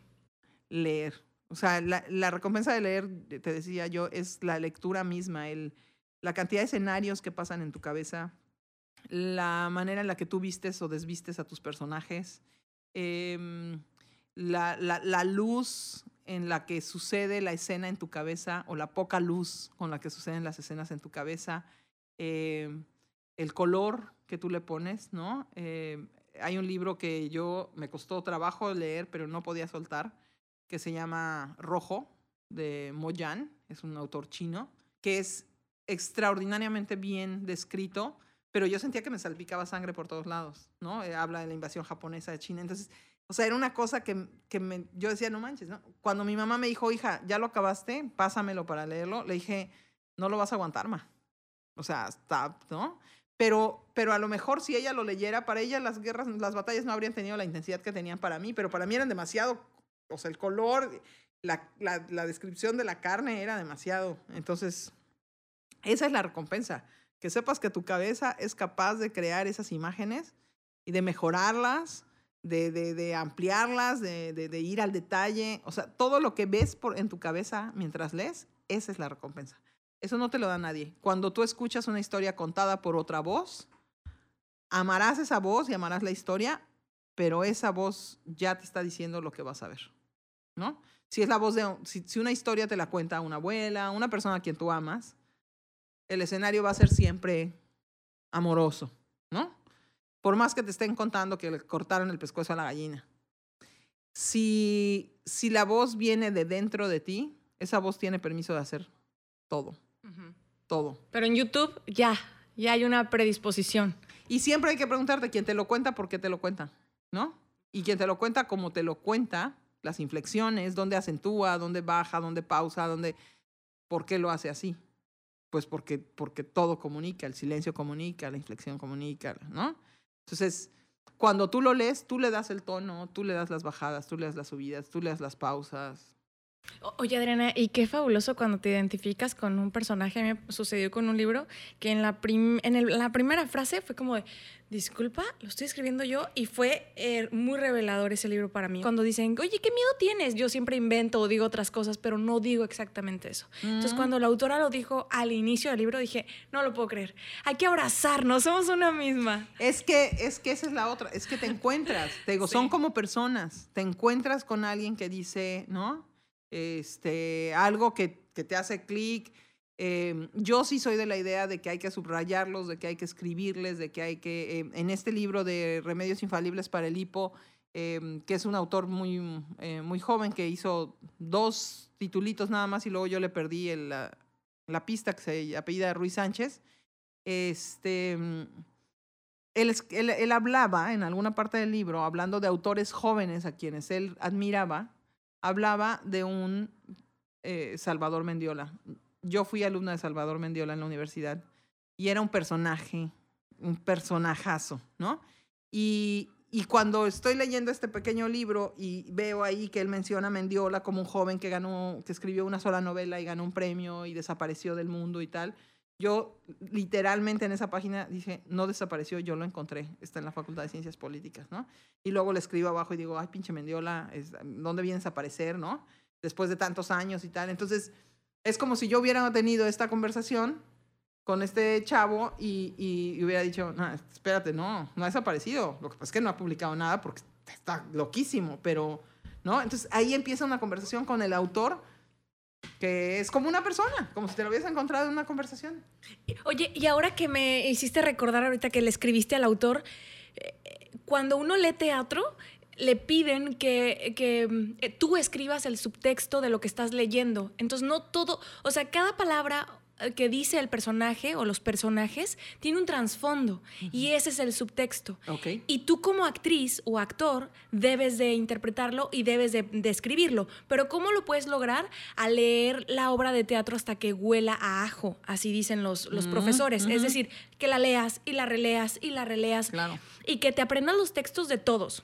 Claro. Entonces, cuando ya entendiste realmente hacia dónde va el, dramaturgo o qué te quiso decir del personaje, tú ya empiezas a escribir el subtexto. Y otro, otro trabajo más fuerte que hace el actor de teatro es escribir un pasado y un futuro del personaje que te tocó interpretar. Eso está de que te vuele la cabeza. Y a mí me fascina, yo todo lo que veo, digamos, de teatro eh, y de cine, ahora veo también series eh, pero sobre todo series, digamos, eh, stand-ups o ese tipo de cosas, eh, digamos, series unipersonales. A mí lo que más me gusta es tratar de entender cómo lo escriben. Por ejemplo, me queda muy claro, y eso lo acabo de descubrir después de ver tres o cuatro veces eh, eh, alguno de los, de los shows de, de Sofía Niño de Rivera. Ella, ella, tiene tres tiempos, ella da tres, tres golpes, digamos, ¿no? O sea, conecta una historia con la otra, pum, una risa, pum, una más grande, la tercera es la fuerte, ¿no? Y luego otra vez vuelve a construir. Y, e, y eso a mí me apasiona verlo en, en todo, en las películas, ¿no? Eh, siempre digo, ¿y desde dónde escriben esto? O, con qué intención se dice esto, otro? y con qué ¿A dónde nos eh, va a llevar esto? Ajá. Ok. Y entonces igual veo, veo eh, espectáculos y tal, y digo, qué interesante que lo, que lo presenten desde este ángulo y no desde este otro. ¿No? ¿Qué quiere Que- decirte que- el por- actor? ¿Hacia dónde nos quiere llevar? ¿no? Ajá. Y toda esa conversación pasa en las cabezas de uno. ¿Sabes a mí qué me llama la atención? Los símbolos. Ahí está. Como el, el hombre pájaro y todas estas películas que están bien fumadas que mi novio es como de, no le entendí. Y yo así de, pero no viste cómo, cómo la cámara giró y entonces la luz tocó sus ojos. Eso fue una representación de cuando él era... Yo entendí todo. Y él así de, ¿qué? O sea, el cine de arte es una fumada, pero a mí me encanta porque los símbolos son... O sea, se cae una hoja y yo digo, es que hay algo. Esa hoja se cayó por algo. A mí, no, me, a mí no me lo puso el director por Claro. nada más que se le ocurrió. Soy muy dada a hacer Hay los una símbolos. regla que, que no toda la gente sabe, pero a lo mejor eh, A es ver. Por, la, por la carrera, pero siempre es eso. En la pantalla, en todas las pantallas, nada, nada es casual. O sea, todo, todo lo que se produce, todo está pensado. Ah, pienso, por ejemplo, escucho a, a los estandoperos y eso también me encanta, ¿no? Con qué naturalidad hacen creer que el chiste que están diciéndole a la gente no está escrito. Exacto. Está escrito, letra por letra, no hay otra. Y, y te decía el otro día que vi este documental de, de eh, Jerry antes de Seinfeld, ¿no? Donde él se sienta en medio de un patio y están todos los textos que ha escrito, todas las hojas de los cuadernos en los que ha escrito. Y es una inmensidad, ¿no? Enorme. ¿Por qué? Pues porque sí, porque, porque, porque es un entorno controlado. El, y, y- y repetir un chiste una y otra y otra vez sin tenerlo que explicar, pues tiene su ciencia y es toda la construcción de la, de la situación que lleva a la gente a reaccionar de esa manera. Pero es una, está producido, está, ese momento está perfectamente producido. Pero el arte de hacer parecer que se te ocurrió en ese momento Claro. y te voy a contar el chiste. Claro. Espérate, Adriana, ¿no tienes amigos que son grandes contadores de chistes? Sí. Que saben el momento, saben el tempo, saben con quién, en qué volumen, de qué manera. ¡Wow! Fíjate que en el trabajo que yo hago, eh, eso es algo que, que me encanta. Yo hago un recorrido turístico que es normalmente, digamos, 90% del tour es igual, ¿no? El speech, en diferentes momentos, pero todo está grabado, digamos, en mi cabeza. Y siempre trato de hacer parecer que les estoy diciendo algo nuevo que yo ya sé. Y tengo chistes que han funcionado desde que yo me acuerdo. O sea, desde que yo me acuerdo que empecé a hacer tours, que el- los primeros tours los hice hace 13 años, hasta ahora siguen funcionando, ¿no? Por ejemplo, siempre les digo, y ahora ya cambié de personaje, pero antes les decía, hace 13 años les decía que yo me consideraba eh, como una Demi Moore mexicana, ¿no? Que en ese momento funcionaba porque estaba mucho en, en- en boga el tema de que Demi Moore se había puesto un montón de dinero en las rodillas porque en la película de los Char- Ángeles de Charlie, donde sale Cameron Díaz y Drew Barrymore, invitan en un papel estelar a Demi, a Demi Moore y Demi Moore sale en bikini y camina y entonces se, se, se- se operó las rodillas para que no se le vieran de una mujer de 40 años en ese momento, ¿no? O sea, para- se quitó la ruguita que se, hace quitó la Sí, se sí. puse, ¿no? Y entonces yo antes decía, yo soy como Demi Moore, yo también le he metido un montón de dinero a mi cuerpo, ¿no? Pero yo en tacos. Siempre he dicho ese chiste y ahora lo digo con Kim, Kim Kardashian porque, porque es la que la gente sabe, ¿no? Les digo, y todavía les digo, antes decía yo ese chiste con Demi Moore, pero ya nadie sabe quién es Demi Moore. Exacto. ¿no? Entonces, ja, ja, ja, la Kim Kardashian. Entonces, te- tengo un montón de chistes intercalados en mi tour que, que funcionan, que ya sé que funcionan. Y que luego cuando llego a la casa, de si el grupo ha sido difícil, le digo, Estrella, con decirte que no se rieron del chiste de Demi Moore. ¿no? Entonces, ya eso ya es un indicador de qué tan, tan buena fue la, la experiencia con los clientes. Claro. Pero qué fuerte el hecho de saber en qué momento vas a soltar el chiste. ¿Qué le dirías a esa Adriana que inició a escribir? que no lo deje. Que no lo deje y sí creo que le diría también, eh, aviéntate, aviéntate, publica, ¿no? Lee para otros lo que has escrito. Eh, tengo, tengo, tengo muchas cartas, tengo trabajos que... el- yo, yo estudié la universidad, yo estudié Ciencias de la Comunicación, sabiendo perfectamente que yo no quería necesariamente un título universitario. Yo quería saber si lo que a mí me gustaba hacer, en lo que a mí me gustaba hacer, era buena. Ok. Y entonces, afortunadamente, yo tuve maestros muy perros, muy exigentes, y su retroalimentación a mis escritos siempre fue muy valiosa, pero además siempre fue buena. Ah, qué bien. Entonces, este, sí, digamos, salí y dije, terminé la, yo terminé la carrera, no me titulé, pero terminé la carrera y dije, Corroboraste. Sí, sí, sí, sí, estuvo bueno. Llegó, hubo un momento en mi vida en el que yo hacía eh, como seis trabajos del mismo libro. Los vendía. Y entonces éramos, pues sí, como seis. Ahí pa- Y entonces eh, yo decía que mis, mis textos estaban hechos a prueba de, la- de las adjuntas. Mi maestro tenía dos adjuntas. Y yo decía que estaban hechos a prueba de la adjunta lis- eh, de la, a prueba de la adjunta tonta. Porque había una que era medio tontilla y era la otra que era muy brillante. Ujú. Entonces, siempre que calificaba la, la tontilla, pasaban todos los trabajos, pa, pa, pa, pa, ¿no? Y en algún momento eh, pasaron los, los, los trabajos, entregaron los trabajos y dijeron, mucho cuidado si están queriendo pasarse de listos y tal, ¿no? Porque no se me olvida Ah, tú estabas esta- haciendo seis trabajos. que esta adjunta se llamaba Mariana. Nunca se me va a olvidar, se llamaba Mariana. Y entonces ella dijo como una advertencia así. Y yo dije, "Bueno, no se ha dado cuenta. Y entonces a la siguiente vez que entregaron trabajos, entregaron todo el salón, que en la UNAM son salones como de 60. Y dijo, se quedan Patricia, Luis, Anaí, Leslie, Octavio, Adriana. Y entonces te- se fueron todos y dijo, todos estos trabajos están escritos por la misma persona No y sabemos quién es. Así que mejor que lo digan ahora porque eso les puede, les puede costar la carrera.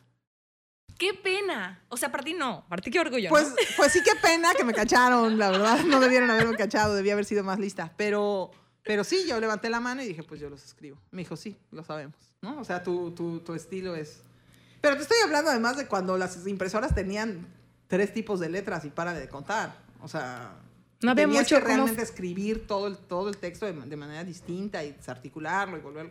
Entonces, bueno, fue un gran logro. Eso fue de mis, de mis textos más públicos, pero por eso no me da pena. Ya esa persona ya no existe, así que podría, podría publicar mis diarios. Y esta idea que dicen, hay que plantar un árbol, eh, publicar un libro, eso me pone mal. ¿Cómo que publicar un libro? No todos podemos publicar un libro, no es No, yo creo que hay que, que, em, sembrar un árbol. Creo que hay que, que leer muchos libros. Sí. Eh, creo que hay que escribir solo lo que, lo que creas necesario. Porque, porque escribir es lo que para algunas personas es el deporte, ¿no? O sea, es una terapia, es una, es una salida de energía, es un, es un diálogo interno que algunas otras personas lo tienen mientras hacen deporte, otras personas lo tendrán mientras conducen, otras personas lo tendrán mientras cocinan. Entonces, no es un traje que le quede a todos, no es... eh, entonces yo diría, escribe solo lo que sea necesario. Escribe solo lo que, lo que abone a tu felicidad, a tu realización, a tu... Si, si te cuesta trabajo decir algo, escríbelo, ¿no? Yo creo que en eso, por ejemplo, me parece que- que WhatsApp ha cumplido una buena ha cumplido una buena misión. Me choca que ahora todo se diga por WhatsApp. Yo soy todavía de tomar el teléfono y llamar. Pero eh, me parece que en ese sentido ha cumplido, ¿no? Hay gente que, que, que no, no puede expresarlo de otra manera y lo tiene que escribir. Y entonces, bueno, pues ahí está, ¿no? Este, pero no, ni, ni tener un hijo, ni tener, ni sembrar un árbol a fuerza, ni, ni escribir un libro. ¿Eso quién lo inventó? Oye, Pues, espérate, y también... El que ya de haber dicho que si las cosas fueran fáciles, cualquiera las haría. Es- o el que, no sé si decir esto, pero ¿y quién le dijo a él que son los cuatro acuerdos? O sea, ¿quién, o Ah, sea, sí. ¿por qué me va a imponer esos cuatro acuerdos? Si yo no quiero que esos sean mis acuerdos, ¿por qué chingados me tienes tú que decir a mí cuáles son a huevo los acuerdos para ser feliz? Como un camino dictado. No, perdóname, Claro. pero no. Tu, tu, tu, tu lógica es más compleja. Entonces, que te digan que son cuatro acuerdos y que con eso. O sea, esos son lo que yo llamo como los, eh, los remedios rápidos, ¿no? Es lo mismo que decirte ponte el chupapanza y mañana estás más flaca. O sea, es lo mismo. Y existe, una, existe un público para esa cultura eh, o para esa lectura. Existe gente a la que esos libros le cambian la vida. Por eso yo no los satanizo. Em, No, ni yo, y ahí lo no, tengo. no, claro, y, y, y, y lo leo, o sea, si lo tengo a mano, le doy una pasada y digo, eh, este está fácil de leer porque, Sí. ¿no? Ya es lugares comunes. Pero, mm, pero sí me parece que, que hay un público para todo y que hay que celebrar que la gente pueda leer algo eh, que, que ojalá lo lleve a otro camino. Yo acabo de, tener el gusto enorme, enorme, enorme de...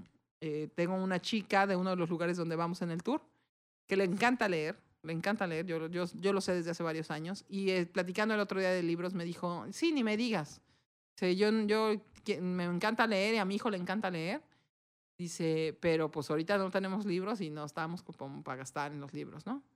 Le dije, ah, ah, qué bueno que me lo dices, Laurita. Qué bueno que me dices. Le dije, porque yo tengo dos, dos cajas de libros ahí que estoy circulando, ¿no? Entonces, los, iba, los vendí por un lado, vendí unos por un lado y tal.